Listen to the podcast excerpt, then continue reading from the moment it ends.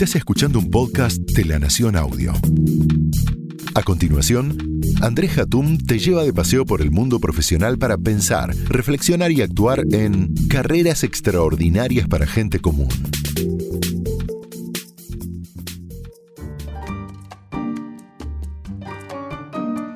Las organizaciones no escapan a los jefes o jefas psicópatas. Debido a sus habilidades se hace difícil darse cuenta cuando estamos frente a uno. Por eso en Carreras Extraordinarias vamos a hablar de los psicópatas en las organizaciones, que son lo más parecido a serpientes con traje. Los psicópatas en el trabajo tienen una gran capacidad de leer a la gente y darse cuenta de quién es quién, identificando gustos, motivos, necesidades y sobre todo debilidades y vulnerabilidades. También tienen una gran habilidad de comunicación y gran atractivo social. Finalmente son maestros de la buena impresión, mezcla perfecta de entender la psiquis del otro combinado con una fluidez verbal maravillosa. En definitiva, como dije antes, encantadores de serpientes. Por supuesto que hay muchos psicópatas que no son adecuados para nada para el trabajo directivo. Algunos no tienen ni buena comunicación ni capacidades sociales para interactuar, por lo que terminan utilizando la coerción, la intimidación y la violencia para dominar a otros y lograr lo que necesitan. Típicamente esta gente es agresiva, asquerosa con el prójimo y se basan en el bullying para dominar a otros. Un estudio llevado a cabo por dos especialistas en psicopatías, con 203 altos ejecutivos de diversas empresas para analizar la psicopatía corporativa, muestra resultados que realmente asustan. La investigación concluye que aproximadamente 3% de las personas analizadas en las corporaciones tenían un alto grado de psicopatía muy por arriba de la población en general, que se encuentra en el 1%.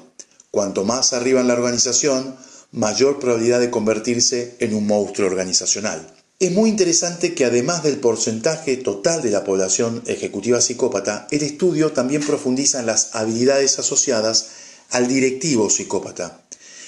El alto grado de psicopatía según este estudio, se asocia a la buena comunicación, al pensamiento estratégico y a la capacidad de innovación y creatividad.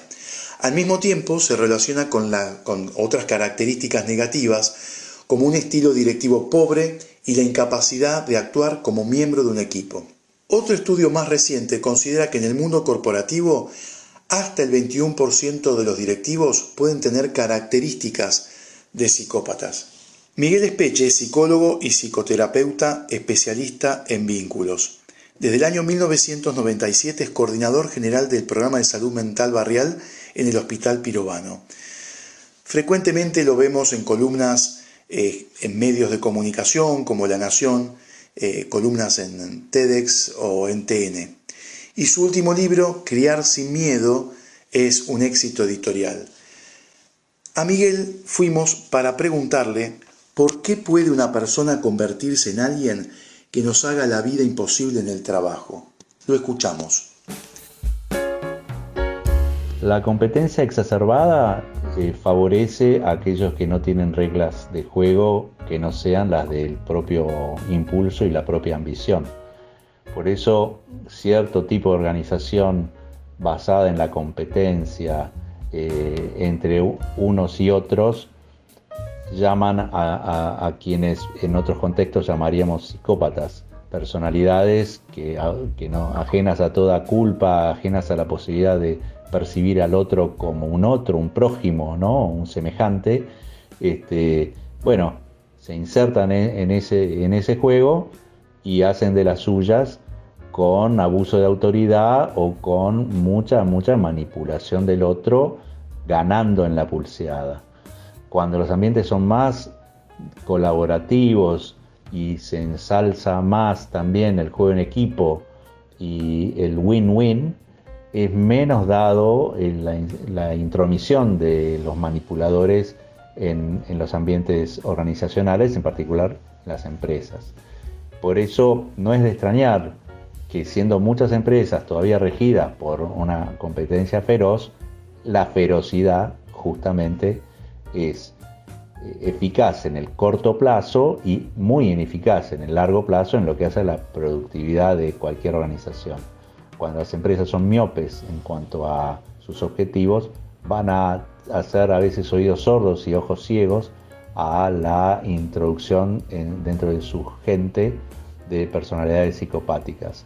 Cuando tienen una visión más abarcativa e incluyen el bienestar de su gente dentro de lo que es el, el haber de esa empresa, bueno, habrá más inmunología para poner coto a las personalidades complejas, arbitrarias, manipuladoras, entre otras, en otras palabras, psicopáticas. Para algunos investigadores como Tomás Chamorro Premusic, que ha estudiado los rasgos de los psicópatas corporativos, estos personajes necesitan desesperadamente validación y reconocimiento de otros debido a que fundamentalmente su autoestima es baja y a que son generalmente egoístas.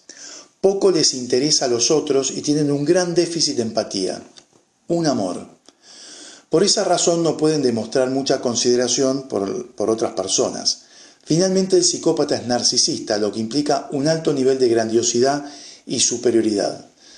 Esto me hace acordar al espejo de Blancanieves, ¿no? Cuando la bruja se ve hermosa. Muchas de las características de líderes exitosos, como el coraje y la toma de riesgo, coexisten junto a tendencias psicópatas, según Chamorro Premusic. Comenta el caso de un hombre de negocios australiano que fue uno de los héroes en el tsunami que devastó Tailandia por haber salvado 20 vidas. Luego se supo que la misma persona había sido un fugitivo de la policía australiana durante muchos años por motivos relacionados a robos y asaltos.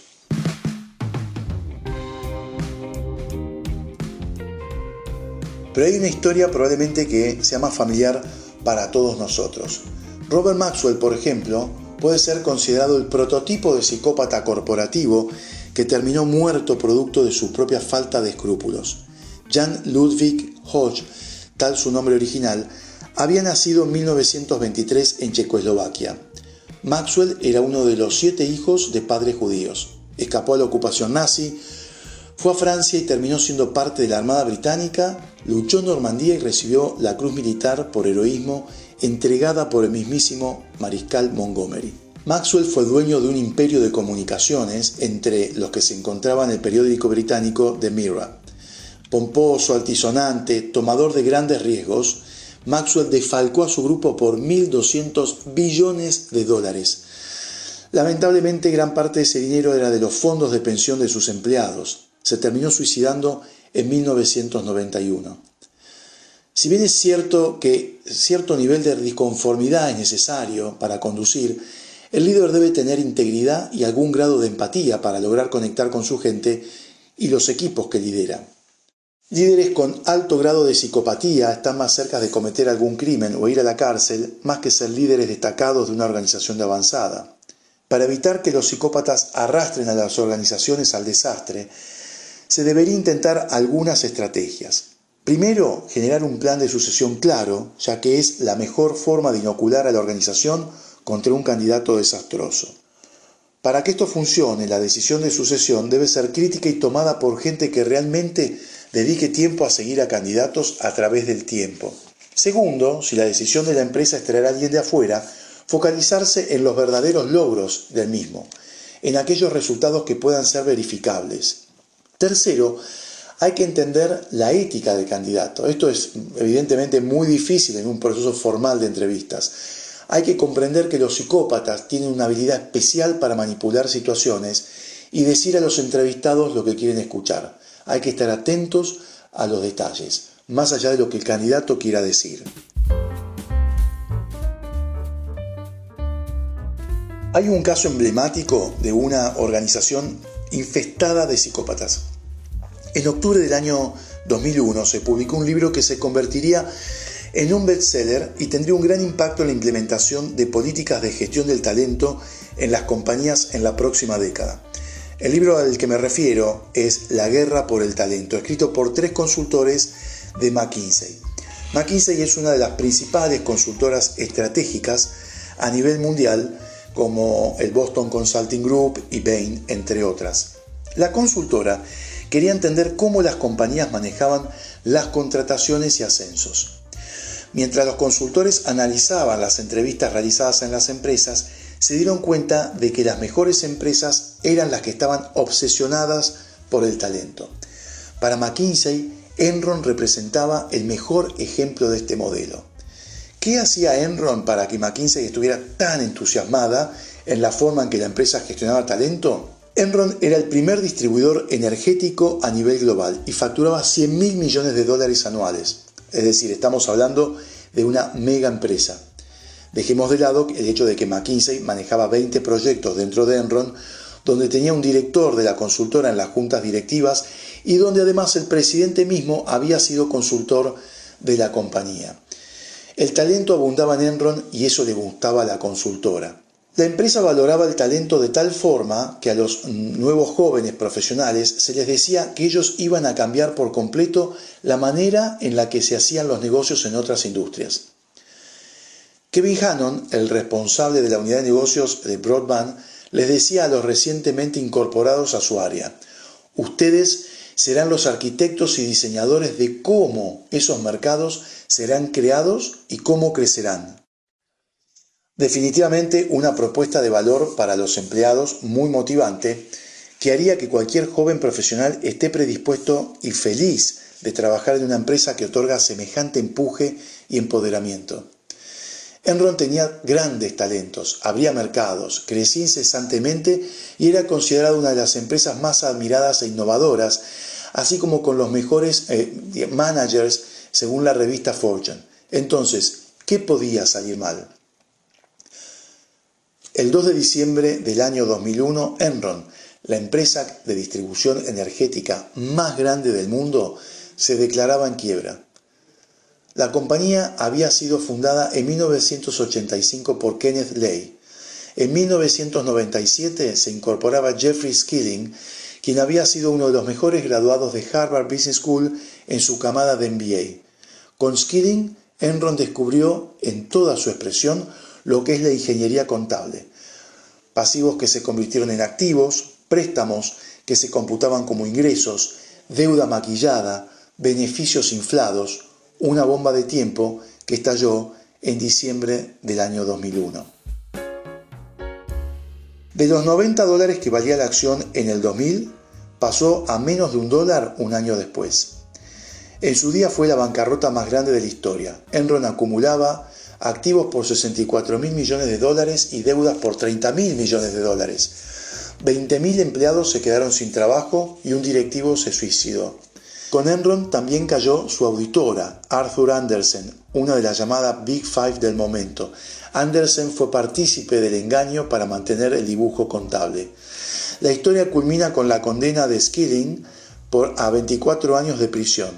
Ley, el fundador, no llegó a ser condenado falleció a los 64 años de un infarto. Si el psicópata es entre muchas cosas una persona que ve al ser humano como un instrumento para sus fines, sin implicarse emocionalmente para nada, una organización sociópata es aquella que liderada por psicópatas se potencia en su maldad y la capacidad de hacer daño. Estas organizaciones pueden ser amorales, irresponsables, mentirosas, estafadoras y manipuladoras. La sociopatía organizacional puede durar lo que su equipo directivo psicópata esté en el poder. Enron representaba lo peor de esta enfermedad organizacional. La falta de escrúpulos y éticas en sus líderes socavaron las bases de la organización. Los consultores de McKinsey que publicaron su libro, solo un mes antes de la quiebra más importante del mundo hasta el momento, se deberían querer cortar las venas con semejante timing. Sin embargo, la información provista por McKinsey de por qué consideraba Enron una empresa increíble nos permite analizar el desastre de una organización enferma dirigida por psicópatas y amorales. Enron era un star system, un sistema que recompensaba a las estrellas.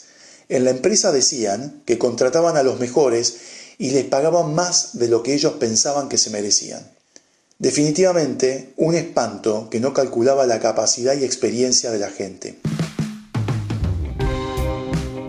La cultura corporativa era hipercompetitiva. Enron contrataba 250 MBAs, Master in Business Administration, por año, que querían llegar a la cima y harían lo imposible para lograrlo. Tenían un sistema que es conocido como rank and yank, o sea, arriba o afuera. El 10% de los empleados eran despedidos todos los años luego de la revisión de performance. Si tu performance no había sido la adecuada, quedabas afuera, sin miramientos, nada de segundas oportunidades. La gente talentosa en Enron era empujada a nuevos desafíos constantemente. El volumen anual de renovación de puestos por promociones estaba cerca del 20%. ¿Cómo se evalúa el rendimiento de alguien que no tiene tiempo para demostrarlo? En Enron, la idea era correr para llegar sin importar el camino hacia el objetivo y el tendal de muertos que dejaba en ese camino. Los empleados de Enron se veían como revolucionarios que avanzaban, y vaya que lo hacían. Para el gurú de management Gary Hamel, Enron vivía una cultura de destrucción creativa, donde todo se podía desafiar. El problema de desafío constante es perder el ancla y por lo tanto el norte de la organización.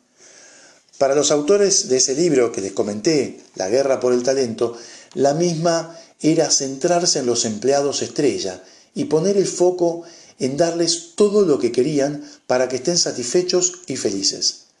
Hermosa forma de crear monstruos organizacionales que lo único que les importa es ellos mismos. Enron como compañía encarnaba a Narciso, el personaje ese de la mitología, que descartaba a todos sus pretendientes porque estaba enamorado de sí mismo. Y Enron fue una empresa que se atribuía más mérito por el éxito del que le correspondía, que no reconocía fracasos, en todo caso los escondía, y que se vendía como un grupo de genios. Un directivo de Enron llegó a decir, permitimos a la gente tomar cualquier dirección que ellos elijan. Esto, a mi entender, es absolutamente caca management, una idea diarreica de una mente que no entendió que las organizaciones necesitan un alineamiento entre la estrategia de la empresa y el resto de las dimensiones de la organización. Algo que McKinsey le enseñó al mundo cuando inventó el famoso modelo de las 7 S por sus siglas en inglés, donde la estrategia, la estructura, los sistemas, las personas, el estilo de dirección, las competencias y los valores compartidos deben estar alineados para que una organización sea exitosa. Lamentablemente McKinsey se olvidó de aplicar su propio modelo Enron. Cuando la organización es la estrella y el foco, hasta los colaboradores más brillantes logran alinearse. Cuando los jugadores A son las estrellas y también el foco, esas organizaciones terminan enfermas o implosionan como lo hizo Enron. Enron quería personas que pensaran fuera del molde, pero si todo el mundo piensa fuera del molde, ¿no deberíamos replantear el mismo molde? Diez años después del desastre Enron, otros consultores de McKinsey publicaron otro libro llamado Beyond Performance, más allá de la performance, Parece que McKinsey se percató de que la performance de una organización no era todo y que la salud organizacional también cuenta. En definitiva, si tenés un jefe psicópata y estás en una organización enferma, salí corriendo antes de que te hunda la carrera profesional. Muchas gracias y hasta el próximo episodio. Esto fue Carreras Extraordinarias para Gente Común. Escucha todo el contenido de La Nación Audio en www.lanacion.com.ar barra podcast. Súmate para no perderte ningún episodio. Estamos en Spotify, Apple Podcast, Google Podcast y en tu reproductor de podcast favorito.